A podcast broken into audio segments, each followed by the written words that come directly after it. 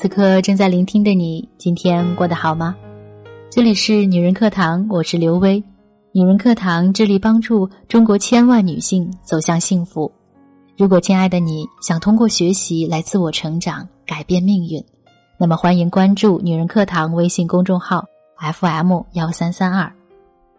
好了，接下来我们一起来听今天的文章。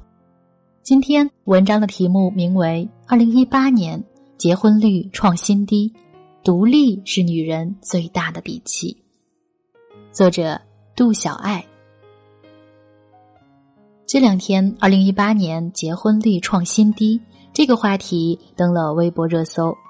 数据显示，二零一八年全国结婚率为百分之七点二，创下二零一三年以来的最低。而且，经济越发达的地区，结婚率就越低。比如，二零一八年上海、浙江结婚率只有百分之四点四、百分之五点九，为全国倒数两名。广东、北京、天津等地结婚率也偏低。不少网友表示，可能以后每年都会创新低。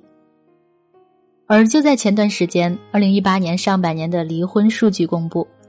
全国有五百四十万对新人结婚，一百九十三万夫妻离婚，每天超过一万对夫妻选择分开。根据最高人民法院的数据显示，二零一六年到二零一七年这两年，全国离婚案件中百分之七十三点四是老婆要离婚。为什么越来越多的人不愿意结婚？为什么越来越多的女性选择离婚呢？婚姻不再是人生的第一要义。最近热播的电视剧都挺好中，无论是大哥苏明哲的婚姻，还是二哥苏明成的婚姻，都因为那个各种作妖的父亲苏大强弄得鸡飞狗跳，再加上一个耍无赖的舅舅，就更是苦不堪言了。这让很多人不禁感慨：婚姻生活太可怕了，不敢结婚了。研究两性关系长达四十年之久的美国心理学家约翰·戈特曼曾说：“我们选择了一个伴侣，我们就选择了一组问题。的确，当我们选择了婚姻，我们的世界里就不再只有爱情。我们面临一系列的问题和生活的琐碎：家务活怎么来分配？和老人的矛盾怎么解决？孩子谁来带？工作和家庭怎么来平衡？”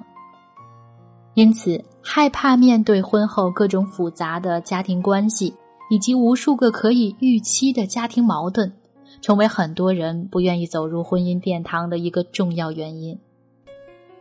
戚薇在《爱情回来了》里面有一段非常经典的台词，他是这样说的：“钱我会挣，地我会扫，饭我会做，架我会打，街我会逛。”要是有个男人，我还要给他洗衣做饭、料理家务，自己打游戏打得乐呵呵的，我都气个半死。给我劈腿劈出个联合国，我还满世界给他灭小三儿。把他放进户口，我都嫌浪费一页纸，不环保。这段话说出了很多女性的心声。独立是女人最大的底气。现代女性越来越独立。他们不再因为年龄大了、父母催促就草率的结婚，经济和精神上的独立提高了更多女性婚姻的门槛儿如果两个人在一起的幸福和快乐小于二，那么我们宁愿选择做一个快乐的自由人。前同事娜姐是一个典型的女强人，她工作能力突出，入职一年就晋升为部门经理。可是家里人却一直催促他赶紧结婚，否则混得再好也是失败。娜姐不仅不为所动，反而打算读博深造。她说：“我有自己的梦想和规划，缘分到了，我不排斥遇到合适的人，我会考虑结婚，但我不会为此停留在原地。我还有很多事情想要去做，我的人生价值不是靠婚姻来实现的。”越来越多的人不愿意轻易结婚，越来越多的女性选择离婚。归根结底，还有一个重要的原因，那就是婚姻不再是人生的第一要义，不再是人生的必需品。除了婚姻，人生还有更多的追求需要去实现。那么，婚姻就真的那么可怕吗？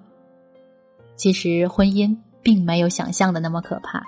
只要感情在，爱在，即使有一万个理由去离婚，也依然有一万零一个理由选择在一起。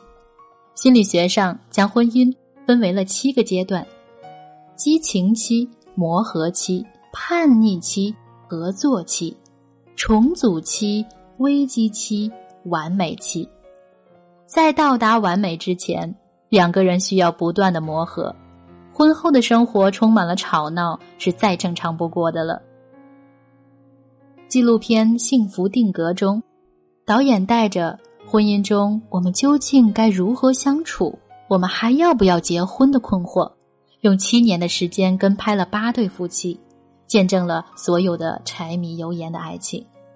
每一对夫妻在相处中都面临着各种各样的问题、各种各样的矛盾、各种各样的吵闹。可是，所有的夫妻都没有选择离婚，而是通过不断的改变和磨合，去追求最后的完美期。婚姻的经营从来不是一件容易的事情，同时也没有想象的那么难。好的婚姻需要彼此成就，需要彼此成全。首先，好的婚姻不要总让对方来猜。爱情里，我们特别羡慕那种一个眼神就能读懂对方在想什么的默契，感觉特别浪漫。于是，在婚姻中。依然希望对方能够读懂我们的小心思，可是没有人会读心术。有时候对方根本抓不到你的点，也需要你直接去表达出自己的感受，跟对方痛痛快快的说出我想要什么，是婚姻最好的粘合剂。结婚前，我跟我老公说，婚后一些重要的日子一定要送我最爱的百合花。结婚五年。每一个情人节、结婚纪念日、母亲节、儿童节，都会收到老公送的百合花以及各种小礼物，挺开心的。或许日子久了，我们不需要再一遍一遍的重复说，但默契的培养需要一个长久的陪伴和了解。在那份默契之前，请直接把你的需求说出来，不要总让对方来猜。下面是好的婚姻，不要在亲密关系里找父母。心理学家克里斯多福·孟在《亲密关系》一书中写道：“我们常常会把自己从小到大得不到的、未满足的需求，全部投射到那个爱我们、让我们觉得特殊的人身上，觉得有了他，这些需求就会得到满足。”而这种投射常常会把理想父母的原型投射在对方的身上。电视剧都很好中，二哥苏明成自小被母亲宠着，活成了一个还没有断奶的妈宝男。在处理父亲的关系时，他常常把责任推到妻子身上，希望妻子能够妥善处理好。父亲总是不洗澡，妻子让他跟父亲去说。他解决不了问题，就直接当着父亲的面儿跟妻子说：“你别老让爸洗澡了，别挑三拣四了。”激化矛盾，还冲着妻子大吼。母亲在的时候，他几句甜言蜜语就从家里不断的拿钱，完全不考虑父母的生活。后来他把家里的钱全部拿去投资，不跟妻子商量，还不听劝说，期待着妻子能像母亲那样迁就他。最后闹到了离婚的地步。我们身上都烙着原生家庭的印记，无论是自我疗愈还是跟父母和解，都不要试图从婚姻中寻找父母。然后就是好的婚姻是做家族企业合伙人。经济学教授薛兆丰曾经在《奇葩说》中分享了一个观点：结婚。就是办家族企业，签的是一张终身批发的期货合同。双方一起拿出自己的资源办企业，这个时候男女双方给出的资源包是不一样的，有身体，有生育能力，有容颜，有家庭关系，有自己未来的增长潜力。双方资源发挥作用的大小和节奏可能会不一样，但不变的是，两人需要共同承担起这个家族企业的责任。曾经看过一个新闻，奶爸黄凯为了更好的照顾女儿，辞去外企经理的职务，专心做起了全职爸爸。面对外界的质疑，他说：“总需要有一个人去关注家庭和孩子的成长。”妻子赚钱能力比我强，而我更耐心，也更愿意把家里和孩子的工作做好。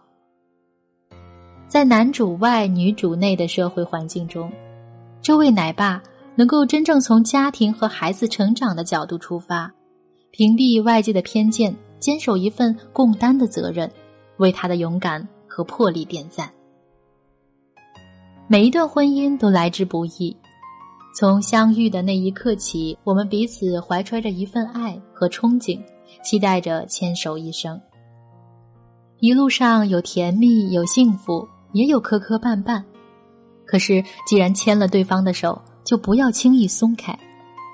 只要两个人能够携手并进，共担风雨，那么白头偕老就有望可期，不是吗？